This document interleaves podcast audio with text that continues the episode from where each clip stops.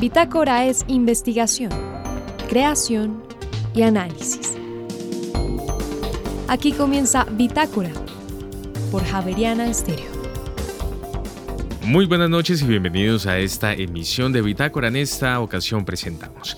El Papa emérito Benedicto XVI murió el pasado 31 de diciembre y en esta emisión de Bitácora haremos un balance de su legado con el teólogo jesuita Antonio José Sarmiento de la Universidad Javeriana.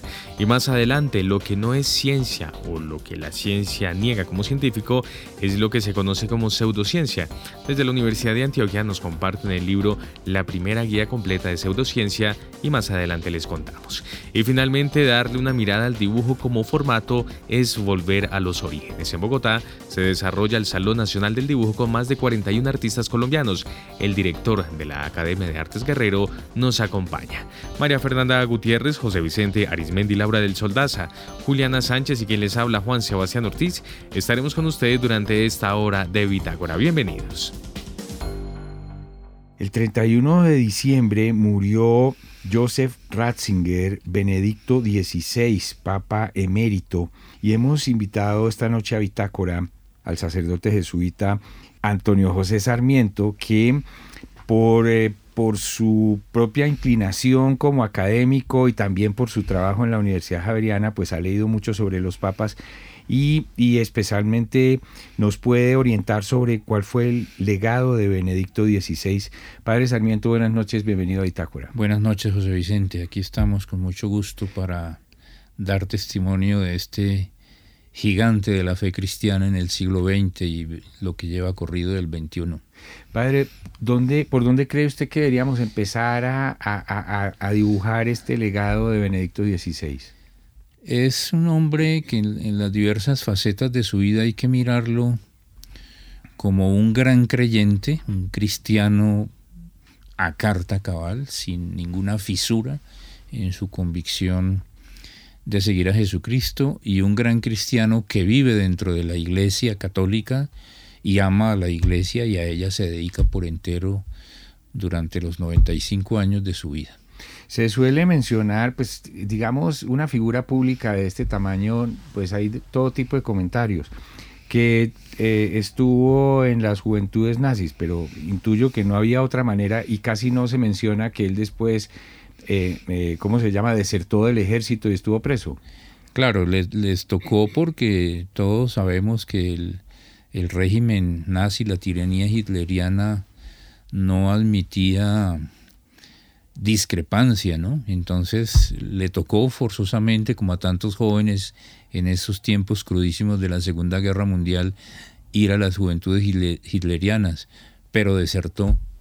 Finalmente primó su conciencia sobre la obediencia al Estado y, fue hecho prisionero un tiempo en un campo de concentración muy jovencito, sí, muy jovencito. Y es después de la Segunda Guerra Mundial que él se ordena.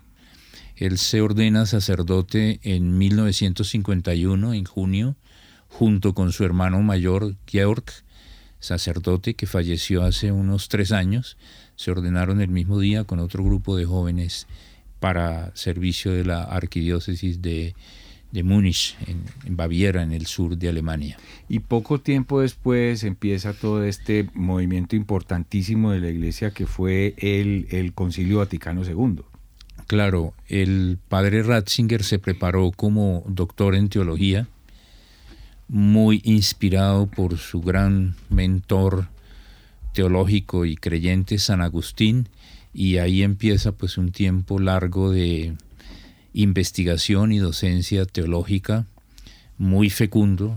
ahora estaremos viendo las obras completas de Ratzinger ya que de hecho ya estaban publicadas, ¿no?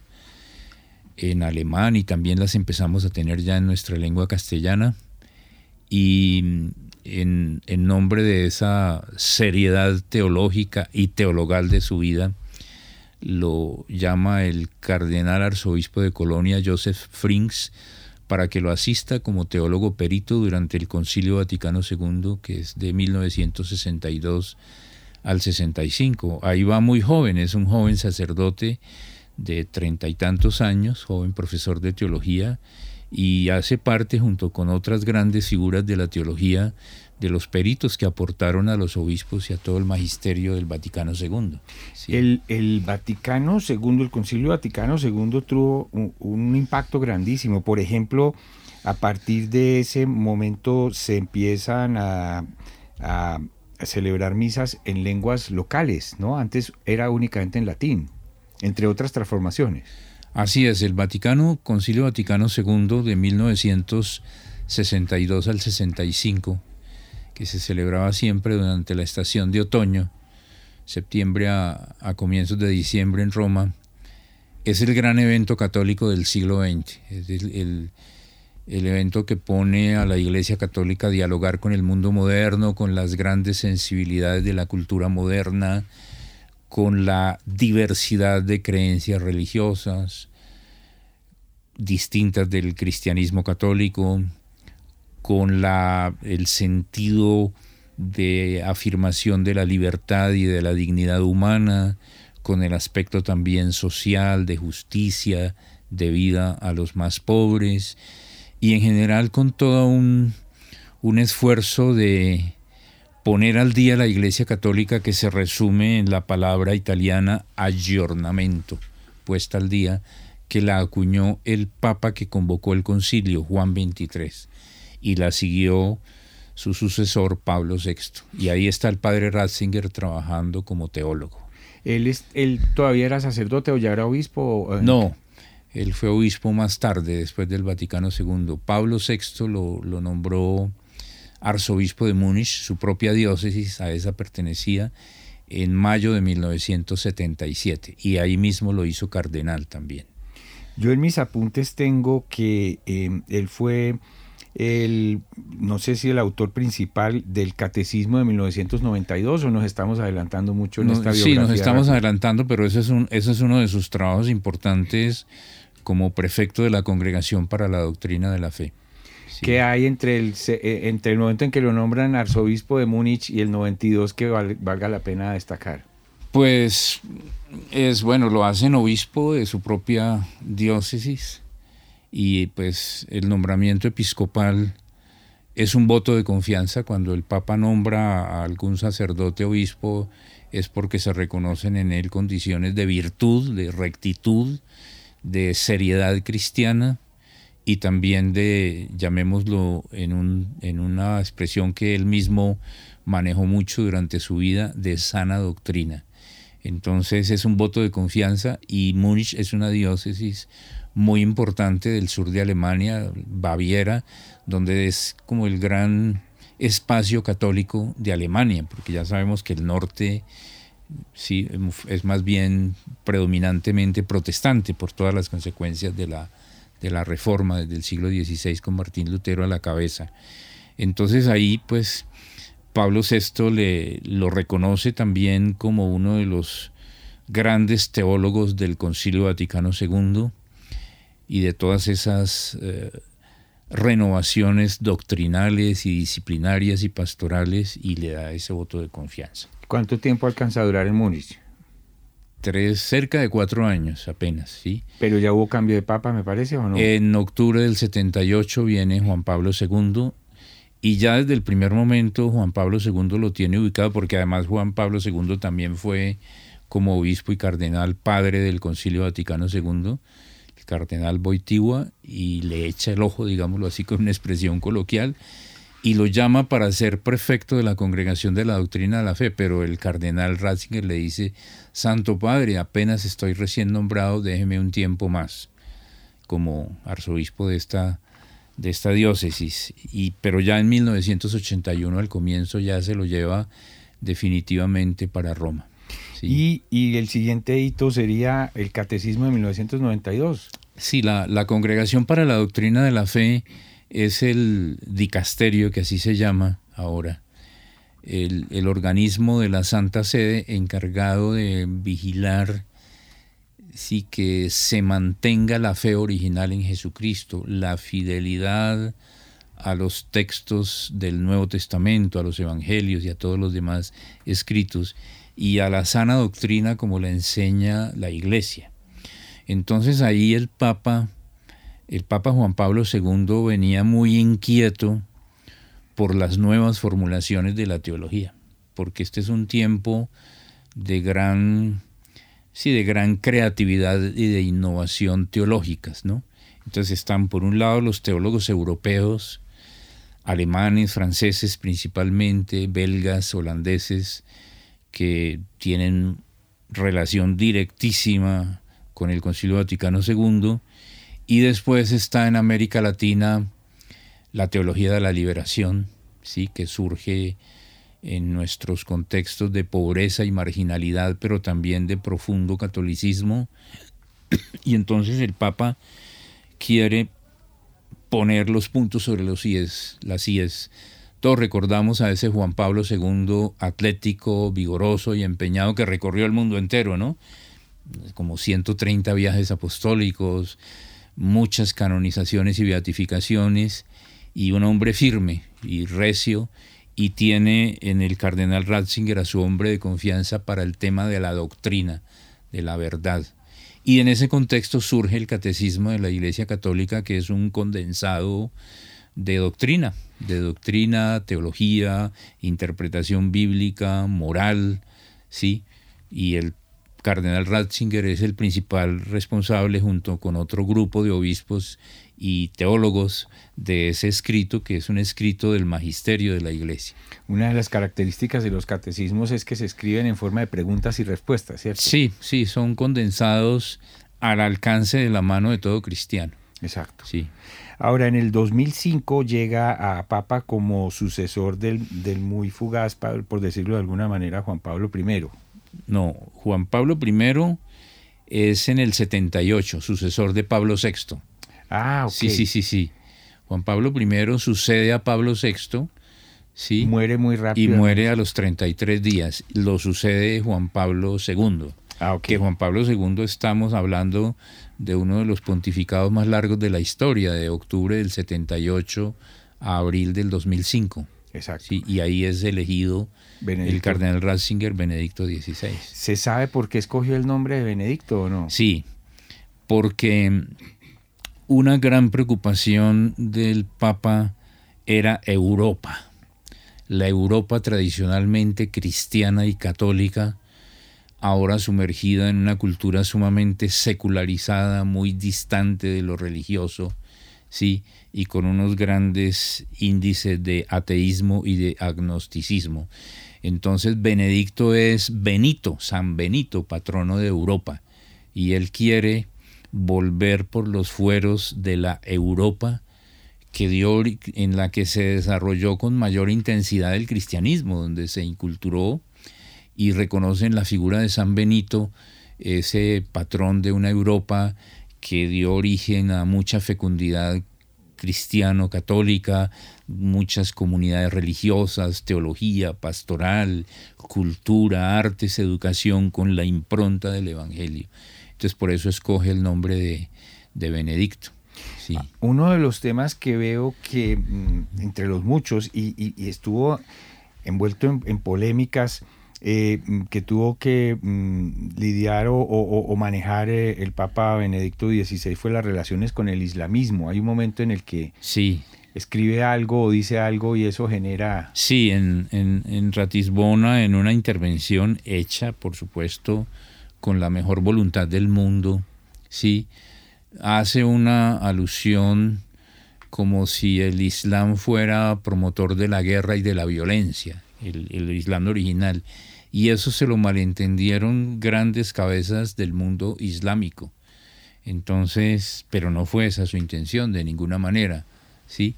Entonces, eh, ahí hay que, sí, en- entrar a rectificar. Ahora, en ese estilo de Benedicto que era absolutamente pacífico, sereno y discreto, él rectifica, sí, pero de ninguna manera entra pues a polémicas desgastantes. Nunca lo hizo, Claro. nunca lo hizo. Él escribió tres encíclicas, ¿cierto? Sí, señor.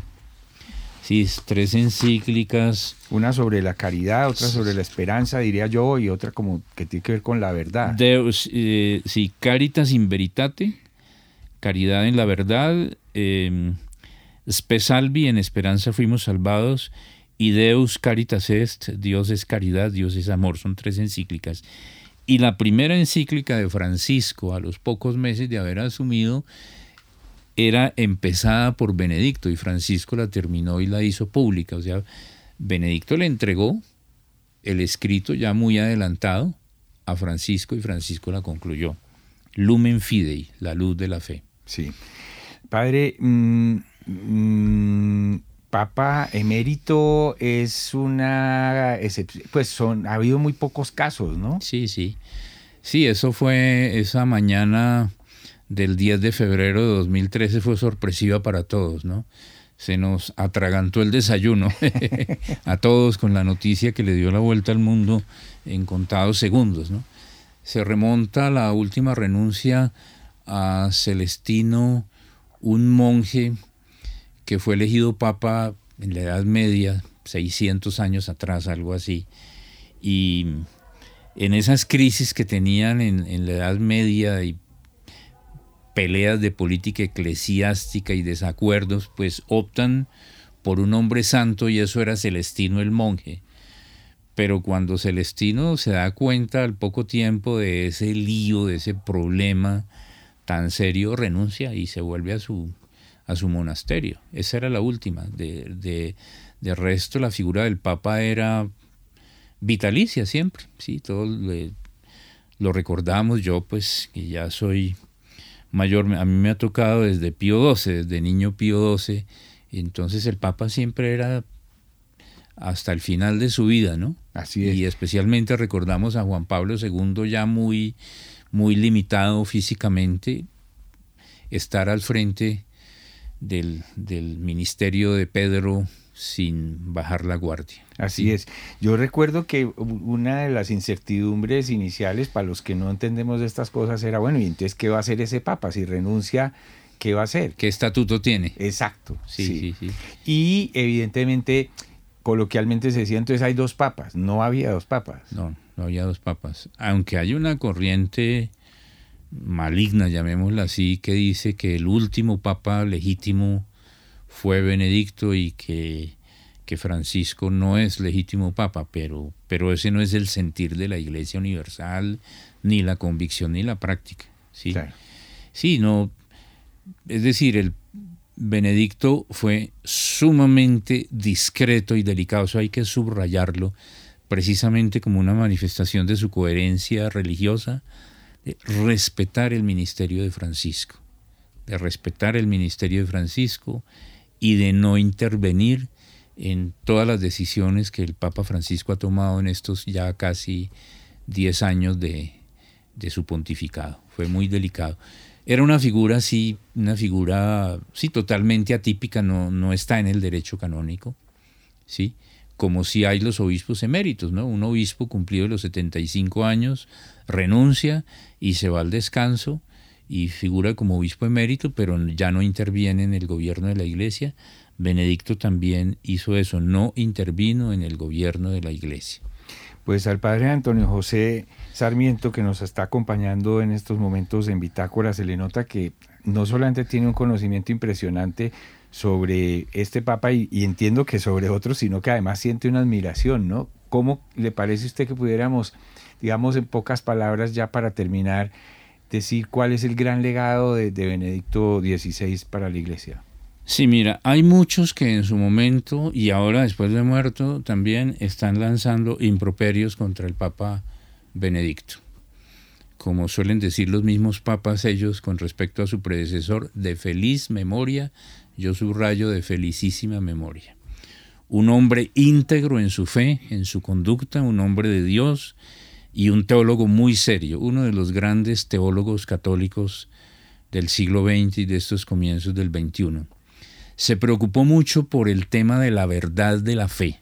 Ese es uno de los núcleos de su vida, tanto como profesor de teología, como obispo, eh, como prefecto de doctrina de la fe y luego como papa. Y por eso en su momento también, eso es muy polémico, muy controversial, intervino a varios teólogos muy famosos del mundo, ¿no? Los intervino. Entonces eso se lo sacan ahora en las redes sociales, abundan, hoy por hoy uno abre ahí y salen las confrontaciones. Intervino a... Eh, pues, detrás de la decisión, el más famoso de todos fue cuando Juan Pablo II interviene a Hans King, que estuvo aquí en la Javeriana en, abril de 2007, en marzo de 2007, y intervino a los teólogos de la liberación latinoamericanos como Leonardo Boff, franciscano, y John Sobrino, jesuita. Intervino a un dominico muy célebre holandés llamado Edward Schillebeck. Entonces era la preocupación por la verdad, pero nunca salió de sus labios decir categóricamente este tipo de teología está proscrita hay que revisar, hay que poner matices. Así lo veo yo y creo que así lo ven muchos, ¿no? Sin embargo, improperios, todos, todos, todos, todos, todos. Y él con ese estilo sereno, discreto, amable y al mismo tiempo serio, pues hace eso porque ese fue el voto de confianza. Luego también le preocupó mucho a Benedicto y así lo hizo, lo dejó ver en muchas de sus intervenciones públicas, el relativismo moral, muy propia del mundo occidental capitalista neoliberal. O sea, todo se puede y, él hacía continuas alusiones a ese tema del relativismo moral y su preocupación porque la iglesia fuera una iglesia que aportara también a la coherencia moral del mundo. Y también le tocó vivir la borrasca, hay que decirlo, de los escándalos de pederastia y de pedofilia muy dolorosa y a, poco de ser elegido papa él interviene y suspende del sacerdocio al famoso religioso mexicano Marcial Maciel, fundador de una congregación católica, los Legionarios de Cristo, muy importante, y tiene que vivir toda la borrasca de los escándalos, las intervenciones, las medidas disciplinarias, que eso no se lo han reconocido en justicia y es uno de los elementos que finalmente yo creo que lo, lo agobian y, lo llevan a la renuncia también. Pues ese era el tema que finalmente quería tocar con usted, pero afortunadamente usted eh, lo puso sobre la mesa. Padre Antonio José Sarmiento, muchas gracias por acompañarnos en Bitácora y bienvenido siempre. Muchas gracias, José Vicente. Y ahora en Bitácora, una muestra de la música sin fronteras de Javerian Estéreo. País Bulgaria. Intérprete trío vocal Bulgarca. Canción María Feliz. Ya regresamos.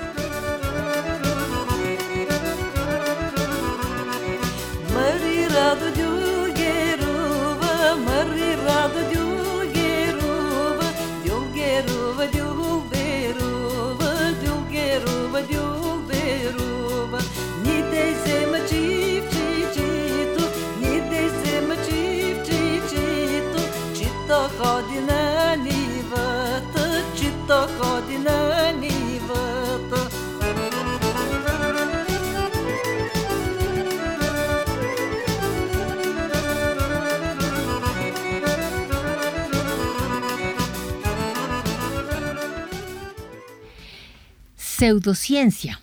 Primera guía completa de pseudociencia, mitos y otras carretas. Primera parte. Autores José David Ruiz Álvarez y Mario Víctor Vázquez. Estos dos personajes, estos autores de este libro, eh, trabajan en la Universidad de Antioquia. El, profesor José Ruiz es físico, trabaja en física de partículas en la Universidad de Antioquia, y el profesor Mario Víctor Vázquez es eh, físico también, eh, pero los es químico, pero se han dedicado entre los dos a hacer eh, divulgación de la ciencia desde la Universidad de Antioquia. Eh, José, bienvenido a Bitácora, qué rico tenerlo por aquí. Muchísimas gracias, yo encantado de estar por acá. Óigame, ¿qué, qué libro? El libro tiene una, una cosa que es súper atractiva y es una portada, una carátula eh, pintada. Cuénteme un poquito, salen ustedes dos sentados llenos de cosas de ciencia. Eh, ¿De dónde sale esa, esa, portada? Esa portada sale de la introducción que tiene el libro. En realidad ahí nos inventamos dos personajes que son como unos alter egos de nosotros dos, de Mario y mío.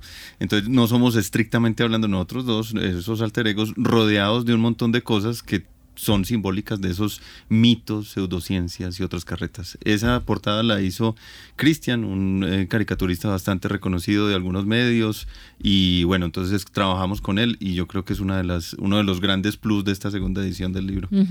Eh, cuénteme, dice, dice primera parte, pero es la segunda edición. Es la, primera, la segunda edición de la primera parte. Estamos, queremos hacer una segunda parte. Okay. ¿Qué es la pseudociencia y por qué le estamos dando un libro a la pseudociencia?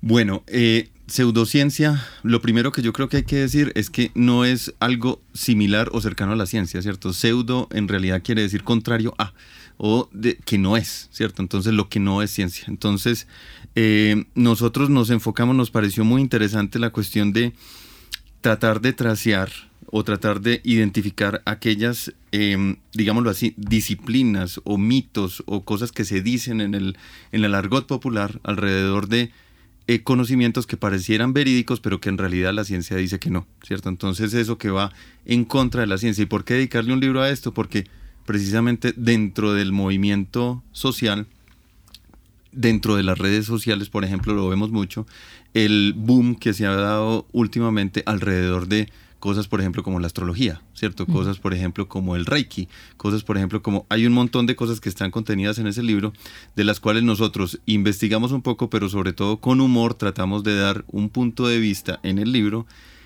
que nos lleva a identificar cosas que son ridículas dentro de esas prácticas, ¿cierto? Entonces es como evidenciar un poco desde el, desde el corazón mismo de esas prácticas aquellas cosas que son un tanto ridículas, por decirlo así. Pero venga que usted dijo una frase, dice, eh, que no es ciencia, algo que la ciencia dice que no. Pero para si la ciencia dice que no, quiere decir que está probado que no o que es un supuesto que no. Me voy a eh, voy a hacer eh, a, mandarme a situaciones que hemos visto alrededor del y es que si no está probado científicamente no es ciencia. Esas son, yo creo que son dos cosas distintas, ¿cierto? Entonces, una cosa es decir que no está probado científicamente, pero que todavía hay la posibilidad, de que llegue a probarse, ¿cierto? Entonces, alguna hipótesis en algún caso puede estar en ese.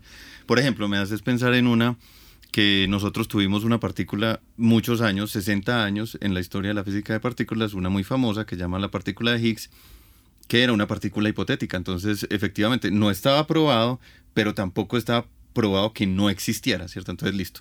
Ok. Entonces eso es como una... ¿Forma parte de la pseudociencia? No forma parte de la pseudociencia porque eh, precisamente no estaba probado que no existiera, ¿cierto? Entonces ahora ya se sabe que sí existe, entonces diríamos que el que niegue que existe, porque ya lo probamos científicamente, eso sí sería pseudociencia, porque eso sería en contra el que niegue. Esa, en ese caso, ¿no? Entonces, claro, hay otras cosas que sí decimos en ciencia que están probadas que no son. ¿cierto? Eh, y se me ocurre algún, no sé, algún eh, ejemplo más o menos tonto, por decirlo de alguna forma, pero decir es que los virus son lo mismo que las bacterias, ¿cierto? Eh, no, ¿cierto? La ciencia dice claramente que no. Sí, sí, sí, sí. la pseudociencia, ¿a qué? ¿Por ¿Por qué se generó pseudociencia? Porque fíjese usted que eh, le pasaría cualquier cosa. Es decir, eh, que lo contrario a es, eh, es lo contrario, pero no, no genera como toda una línea de pensamiento, ni genera una polémica. Y con las pseudociencias hay unas grandes polémicas. ¿Por qué? Bueno, eso yo creo que son dos preguntas en una. Entonces, ¿por qué se generan pseudociencias? ¿Cierto? En términos generales, yo creo que los seres humanos a veces necesitamos creer en cosas, ¿cierto? Eh, sean ellas que las podamos probar, sean que no, o inclusive que sean contrarias a lo que está demostrado, ¿cierto? Y eso yo creo que es una cuestión muy humana. ¿De dónde proviene eso? Pues ya si no sé decirte si de la misma estructura social o de la genética, pues no sé. Pero yo creo que eso es una cuestión muy humana. Ahora, ¿por qué se genera el boom? ¿Cierto? Eso sí creo que es algo bastante de nuestra época. Y sobre todo con ese mal llamado eh, movimiento de posverdad, ¿cierto? Y toda esa cuestión y la explosión de las redes que permiten que ciertas ideas se difundan y ganen o se amplifiquen, ¿cierto? Y ganen una cierta, un cierto momento, un cierto, una, cierta velocidad, una cierta, em, una cierta, un cierto peso, ¿no? Eh, y es, yo creo que la necesidad de, eh, em, ahí hay varias cosas, pero una que, una que yo creo que puede ser posible es esa necesidad de reconocimiento también, ¿cierto? Eh, yo no hago parte, estoy poniéndome en, los zapatos de aquella persona que cree en conspiraciones, que cree en las pseudociencias, que está, yo no hago parte de la corriente que dice, ¿cierto? La corriente, digamos, la eh, oficial, por decirlo de alguna forma, que me pone algunos conocimientos demostrados. Entonces, eh, yo quisiera tener algún reconocimiento de orden social, podría generar un cierto movimiento alrededor de, ¿cierto? Creo que eso puede ser una de las cosas que hay detrás de ahí, pero pueden haber muchas más, ¿cierto? Yo creo que esto en realidad es un fenómeno social bastante complejo que requiere estudios, yo creo, bastante serios desde la misma ciencia para poderlo identificar bien. Sí, no es, no es una cosa sencilla. A mí me, me llama mucho la atención su libro porque es, es caricature, caricaturesco, pero realmente es una cosa de fondo que ha generado unos conflictos muy importantes. Eh, la radicalidad de los científicos en aceptar que todo lo que sea aprobado por el método científico es ciencia y lo que no, no es ciencia, eh, se va un poquito pasado, eso piensan los que no son científicos. Entonces ahí está también, ahí está el origen de la pseudociencia, en esa, en esa pelea contra la radicalidad. Yo creo que sí, o sea, una, una parte, ¿no? Como te digo, yo creo que esto es difícil identificarle una, una sola causa. Esto es multivariable, yo creo que tiene muchas causas, pero puede ser una de ellas, ¿cierto? Eh, y además yo creo que también del orden, del orden político, ¿no? Es decir, a mí cuando me dicen ciencia y política, yo, creo que no estamos hablando exactamente de las mismas cosas y cuando hablamos de política de ciencia no estamos hablando estrictamente hablando de ciencia, sino también hablando de una cuestión que tomamos unas decisiones en conveniencia a unas ciertas políticas y unas ciertas creencias también de fondo que no necesariamente todas son científicas. Entonces yo creo que también hay una cuestión de orden... Eh, de, jerárquico, ¿cierto? Una cuestión de rebeldía contra esas, contra esas cosas. Vale decir que nosotros en este libro, si bien nos burlamos, ¿cierto? Nos burlamos de ese tipo de creencias, nosotros nos las tomamos muy en serio, ¿cierto? Tan en serio como para escribir un libro alrededor de esto y tan en serio como para estudiar el fenómeno de las pseudociencias, estudiar el fenómeno de por qué creemos mitos, por qué sacamos mitos, por qué preferimos creer cosas que a todas luces no son ciertas, ¿cierto? Que a toda evidencia no son ciertas y que pueden ser inconvenientes y hasta perjudiciales para nosotros mismos. Es una cosa que a mí me parece supremamente fascinante porque los humanos decidimos hacer cosas o creer cosas que nos perjudican, ¿cierto? Em, y en ese orden de ideas, yo creo que eh, la cuestión desde el, mundo desde el mundo científico hay que tomárselo muy en serio, ¿cierto? Y no es simplemente como Mm, hay gente que cree en astrología y ya, dejemos esos que, porque sí, ¿cierto? Porque entonces no les paremos bolas, por decirlo de alguna forma. Yo creo que hay que tomársela en serio, ¿cierto? Desde el punto de vista científico y pensar qué es lo que nosotros podemos hacer, por qué se genera ese tipo de movimiento, por qué eh, hay personas que prefieren creer esas cosas a otras cosas, ¿no? Eh, el, eh, estaba mirando el libro y me fui para el índice. Y como me tenía que pasar, porque en este libro escrito por ustedes dos, algo tenía que pasar en el índice. El índice no tiene nada. Ajá. El índice dice introducción, página 15, y después dice A, página 25, B, 36, C, 40, D. Entonces, ¿ustedes cómo estructuran un libro a, partir del abecedario? Es, una, es un libro tipo enciclopedia de ah. pseudociencias, ¿no? Entonces ahí tenemos las entradas. Entonces en A vas a encontrar astrología, por ejemplo. Eh, a ver qué más. Eh, por ejemplo, vas a encontrar por allá. No, yo, yo, le ayudo rápidamente porque es que efectivamente uno se va para la página 15, que me, perdón, no, la 15 es de introducción, pero uno se va para la página 25, donde es la A y empieza Abominable hombre de las nieves. Por ejemplo. Entonces ustedes están hablando sobre lo que, lo que significa es decir, la parte de pseudociencia del abominable hombre de las nieves. Correcto. Y después pasan a acaloramiento y entonces vuelven y definen el acaloramiento y todos son términos que podrían ser usados en la pseudociencia. Esa es la idea. Ahí, por ejemplo, hablaste de más de dos, dos partes de pseudociencia, digamos, dos pseudociencias, dos mitos, ¿cierto? Que, por ejemplo, el acaloramiento, o por lo menos en mi tierra, es que cuando uno supuestamente está acalorado, en mi tierra, pues, o no puede abrir la nevera, por ejemplo, porque, se le tuerce la boca. esa, esa, conversación ya la tuvimos. Eh, con, me acuerdo con un cirujano plástico y dice que sí. Okay. Entonces uno dice, bueno, ¿está probado científicamente? Ese es el punto, ¿cierto? Entonces, eh, te pongo un ejemplo eh, adicional de mi, de mi, de, de, mi familia, ¿cierto? De, los, de, los, de, las, de las creencias populares que me tocaban a mí desde niño, ¿cierto? Entonces, por ejemplo, uno le da una gripa y en, en Antioquia se recomienda mucho el agua panela con limón. Claro, en ¿Cierto? todas partes de eso, en todas partes de Colombia. Tener gripa en Colombia es tomar agua panela con limón. Exactamente. Está demostrado científicamente, Claro que no. precisamente. Entonces, decir que eso sirve para la gripa, pues es una creencia que no tiene ningún fundamento. Pero venga, yo se la, se la desmenuzo. Eh, si usted tuviera que escoger entre, tiene la gripa, y pero no tiene suficiente plata, tiene que escoger entre el agua panela o el limón. ¿Usted a quién escoge? Al agua panela. Se rajó. Tenía que haber escogido el limón. Y Sí. ahí sí está comprobado científicamente porque la carga de vitamina C que tiene el limón es la que le ayuda a fortalecer la respuesta inmunológica y por eso le debería, tomarse el limón, no la agua de panela. El car- la carga de carbohidratos de la agua de panela engorda, pero no quita nada. Claro, pero yo estaba pensando simplemente en pasar, en que fuera más ameno la transición de la enfermedad, pues porque hasta donde yo tiendo la gripa hay que esperar. Pero es cuerpo... que usted se toma la agua de panela con limón para qué? Para mejorarse, no para pasarla bien. Para estar más, para estar mejor, ¿no? Pues o sea, no. para estar más... Así lo interpreté yo, niño. O sea, me están dando esto para que yo, para que me duela menos la garganta. No, y si usted piensa, que- detrás de panela con limón sí hay estudios científicos. Entonces deja de ser pseudociencia. La, agua- la aguapanela, pero no el limón. Ejemplos de esos hay muchos. Las creencias populares, que es lo que estamos hablando, Ajá. tienen una, un valor gigantesco. A mí Claro. me parece que las, los, sí, estos, estos creencias populares y ancestrales son importantísimos. porque me tomo agüita de tilo cuando estoy nervioso? Ajá.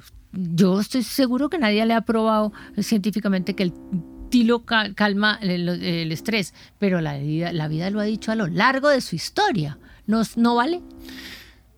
Eh, ahí, a ver, ¿cómo decirlo?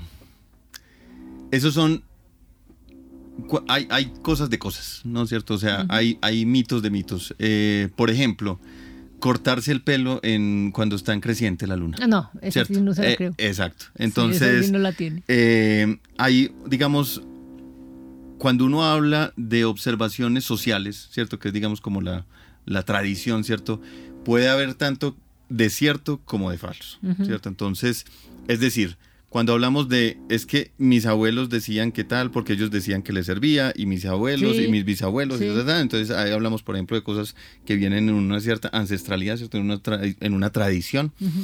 Ahí puede haber tanto de cierto como de falso. Es decir, no todo lo que viene de ahí yo creo que se puede caracterizar como cierto, ni todo lo que viene de ahí se puede caracterizar como falso. Es decir, ahí pueden haber recursos valiosos, pero también puede haber mucha caspa, ¿cierto? También puede haber mucho eh, culebrero que en su momento hizo y se quedó como tradición, ¿cierto? Entonces, yo creo que esa cuestión es cogerla con pinzas y analizarla bien antes de, de categorizarla. Exacto. clasificarla.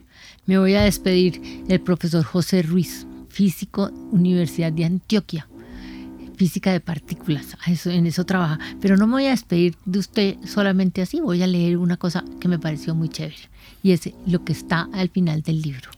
Este libro debe leerse con cuidado, contiene temas peludos, grasosos, translúcidos y puros trascendentes y mundanos, todos ellos cubiertos por una gruesa capa de ironía, una gruesísima capa de sarcasmo y bañado en cobertura de humor, cocido en ciencia y pensamiento crítico. Hágame el favor usted el pensamiento crítico. Le hace con precaución. Los personajes contenidos en el libro pueden tener curiosas similitudes con los personajes reales, pero eso es pura coincidencia, ¿o no? Muchas gracias. Muchas gracias. En Javeriana Stereo, el trino del día.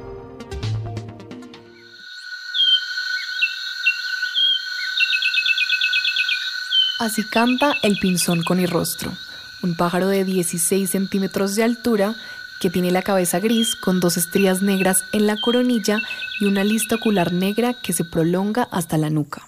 El pico es en forma de cono y de allí su nombre. Habita en los matorrales bajos, campos enmalezados o en bosques en crecimiento. Le gustan los insectos, especialmente los grillos, aunque también come semillas, frutos y de vez en cuando una lagartija o una ranita. Ambos miembros de la pareja alimentan las crías. El trino del pinzón con rostro forma parte del Banco de Sonidos de Aves Colombianas, recopilado por el Instituto von Humboldt y la Universidad de Cornell.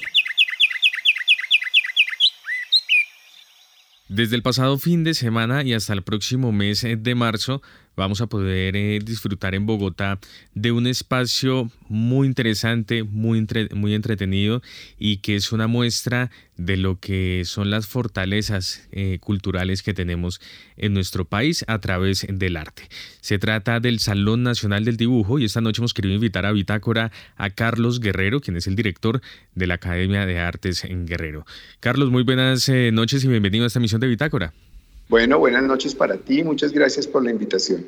Quisiera iniciar por el formato, Carlos, el, dibujo. ¿Es un eh, volver a los orígenes?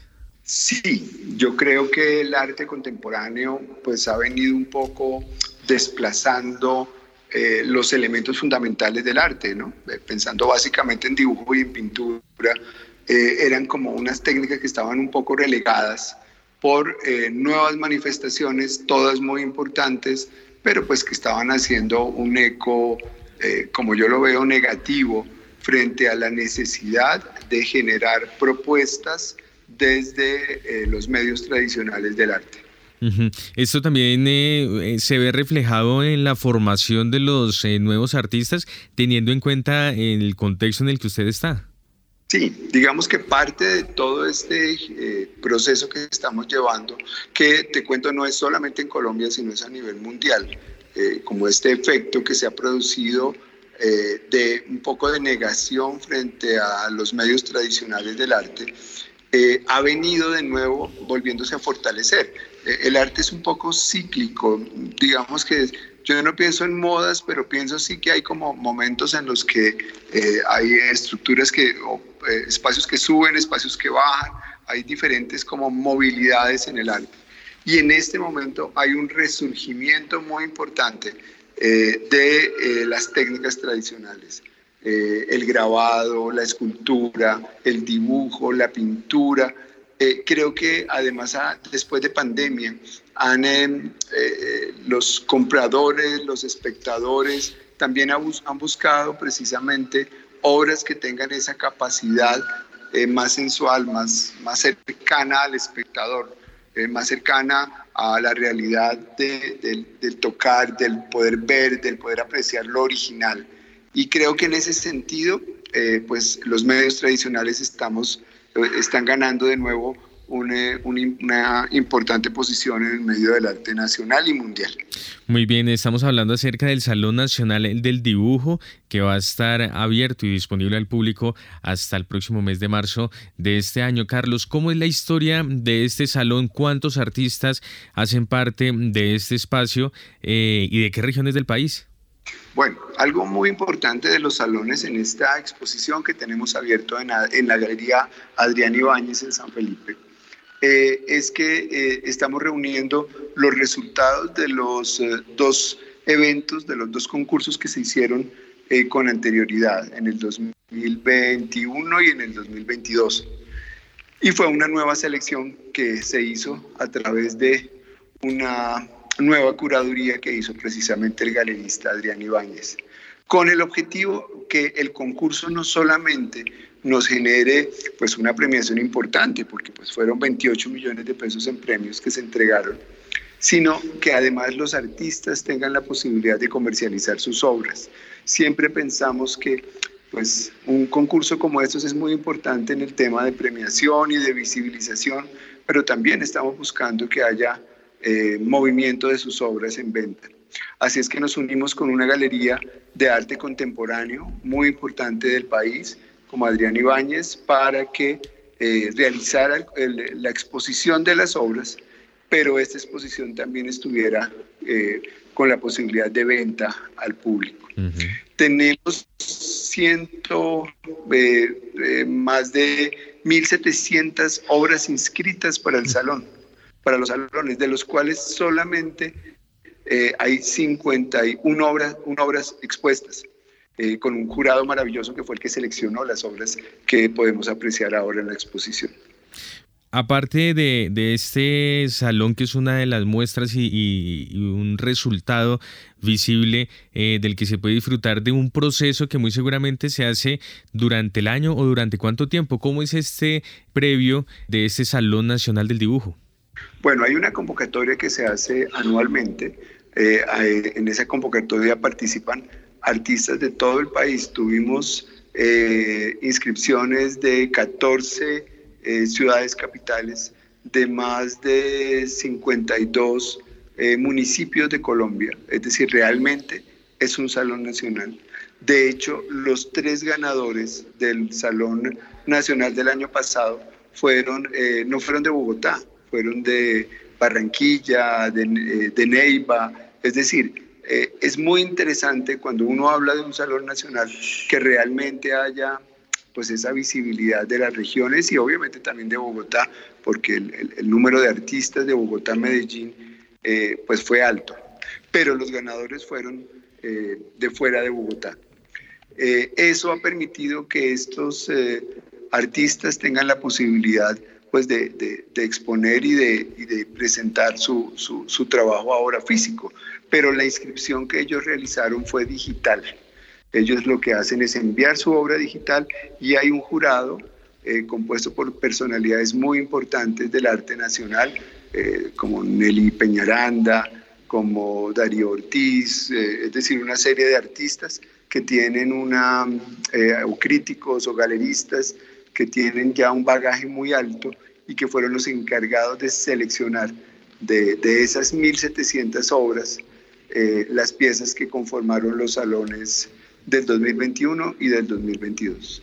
Muy bien, Carlos. Eh, ya para finalizar, ahí em, tengo una sensación es que eh, durante el confinamiento este también fue un espacio que sirvió en cierta medida para que las personas exploraran su arte, para que las personas expresaran, em, se expresaran a través de, las artes. Y me da la sensación que esta movida cada vez está mucho más amplia, ¿no? De estas eh, personas no profesionales, pero que tienen un talento, que tienen ciertas habilidades, eh, pero lo ejercen, digamos, eh, fuera de, de la formación académica como tal. ¿Usted comparte esta sensación? Sí, de una manera muy fuerte como sabes, yo dirijo en Bogotá la Academia de Artes Guerrero eh, y pues al inicio de la pandemia pues pensábamos que íbamos a estar cerrados, que la academia iba a estar cerrada durante el tiempo de permanencia de la pandemia y la cantidad de talleres que tuvimos online fue impresionante. Eh, primero porque el dibujo y la pintura, que, básicamente fueron los que más eh, se beneficiaron de la pandemia, son acciones que tú puedes hacer en la casa, en, el comedor de tu casa, encima del escritorio, eh, en formatos pequeños. Es decir, no implica, como en el caso del grabado, de la escultura o de otros medios, pues no implica una inversión de tiempo, de, espacio, eh, ni, de, ni, de, esfuerzo tan grande que se pueda realizar de una manera muy particular, muy, muy sensible, muy interna, ¿no? en, el, en el espacio, en la casa. Entonces, ha habido un, resurgimiento muy importante de las artes plásticas y especialmente de, las artes o del desarrollo artístico que se puede hacer a través de los materiales fundamentales del arte, eh, como es el dibujo, la pintura y obviamente el lápiz, el óleo, el acrílico, la acuarela, eh, porque permitió precisamente que los, los artistas eh, aquellos que estaban interesados en ocupar su espacio, su tiempo, eh, generaran procesos de, de, formación y de desarrollo de obra artística. ¿Dónde está ubicada la galería, Adrián Ibáñez? Adrián Ibáñez está ubicada en el eh, barrio San Felipe. Esto es carrera 62A con 22. ahí en el, en el distrito cultural, el nuevo distrito de, cultural de Bogotá.